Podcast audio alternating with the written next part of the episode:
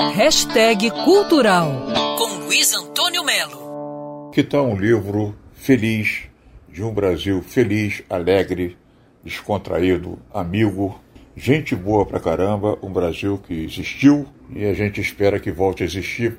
Eu estou falando nisso porque o Nelson Mota é um dos caras que mais entendem do Brasil. Não é de Brasil, não é do Brasil, da alma brasileira, da cultura brasileira.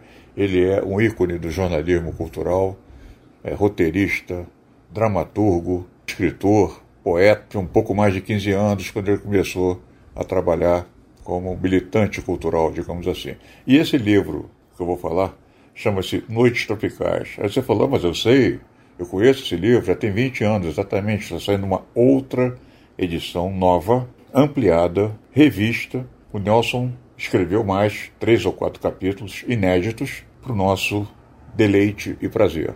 Nelson tem 78 anos agora, mas continua com a energia 18. Essa nova versão do livro foi lançada pela editora HarperCollins Brasil.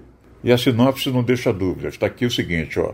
Clássico absoluto do jornalismo cultural, Noites Tropicais é uma viagem pelos tempos felizes da Bossa Nova, Jovem Guarda, MPB, tropicalismo, discoteca, rock Brasil, escrita por quem viveu tudo isso de perto, como jornalista, como testemunha e protagonista de grandes momentos da música brasileira, dos mais dramáticos aos mais divertidos.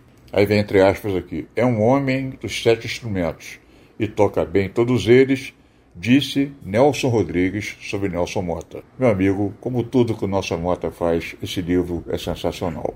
A gente sabe que tem muita gente abraçada com bode e tal, por isso que eu recomendo esse livro, Noites Tropicais, do Nelson Mota, nessa reedição. Sabe por quê? Porque a gente não só precisa, como a gente merece o um mínimo de leveza.